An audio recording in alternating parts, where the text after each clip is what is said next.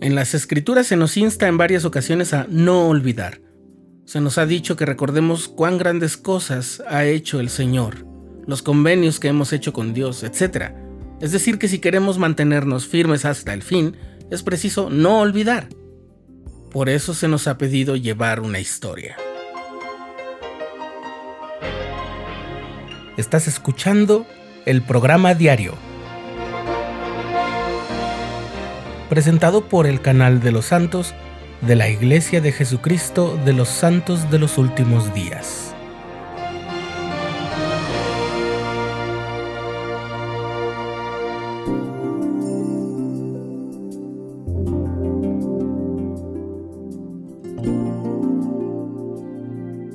En una ocasión, una amiga mía me mostró una carpeta muy gruesa. Era una copia del diario de su padre que había muerto hacía unos años me dijo que era una parte del diario y que todos sus hermanos tenían una copia igual. Ella me dijo que la iglesia tenía el original y que ella había firmado el documento para su entrega. Su padre había sido el patriarca de su estaca por muchos años y los líderes de la iglesia se tomaron la molestia de conseguir, recibir y resguardar ese diario. ¿Por qué es tan importante llevar registros personales y también registros históricos? Los especialistas en ciencias sociales e historia han detectado que una historia o un recuerdo se olvida en las siguientes dos generaciones. Es decir, que dentro de 100 años nadie recordará lo que sucede en este momento, a menos que se ponga por escrito. Por eso el profeta Alma en el libro de Mormón se hace esta valoración de la historia escrita, dice el capítulo 37. Y hasta aquí ha sido, según la sabiduría de Dios, que estas cosas sean preservadas.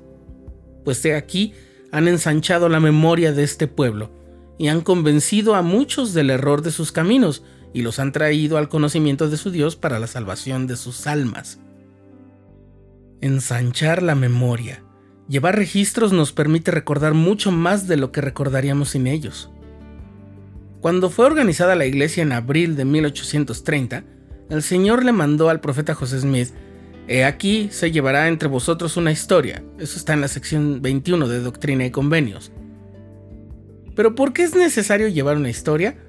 En una entrevista realizada por las revistas de la Iglesia, al elder Marlin K. Jensen, historiador y registrador de la Iglesia y miembro de los 70, él respondió así a esta pregunta.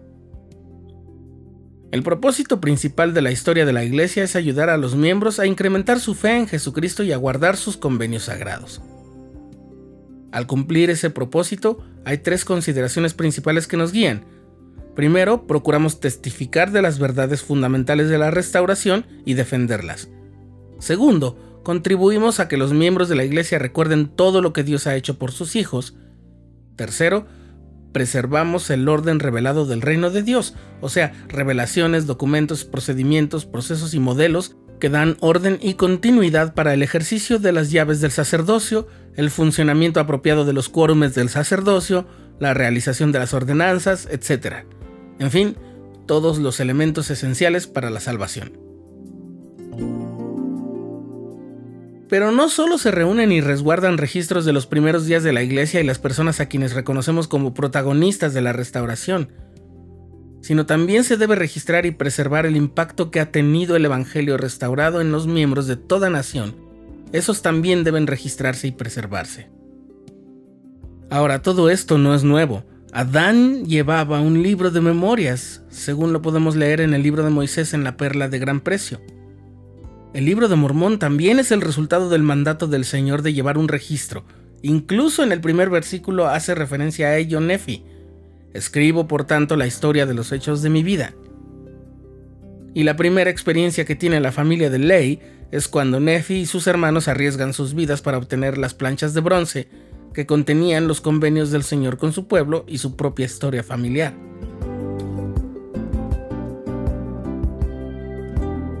Por eso la iglesia hace esfuerzos monumentales por preservar la historia de la iglesia en sí.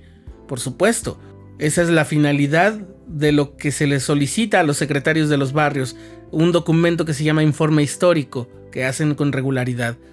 Pero también de millones de historias personales como el diario de aquel patriarca y las registradas en Family Search por millones de usuarios. Todo ello se preserva con el más alto cuidado para que dure cientos de años. El presidente Henry B. Eyring enseñó en un discurso de conferencia general en 2007 las bendiciones de recordar, de no olvidar. Vemos la mano de Dios en nuestra vida y reconocemos su bondad. Crece nuestro testimonio y aumenta nuestra gratitud. Nuestra confianza en la ayuda del Espíritu Santo también se incrementa. Resistimos mejor la tentación. Y la guía oficial para los asesores de historia de la Iglesia dice, Aprender de la historia nos ayuda a evitar repetir errores y proporciona un sentido de identidad y legado. De esta manera, la historia de la Iglesia bendice a las generaciones futuras.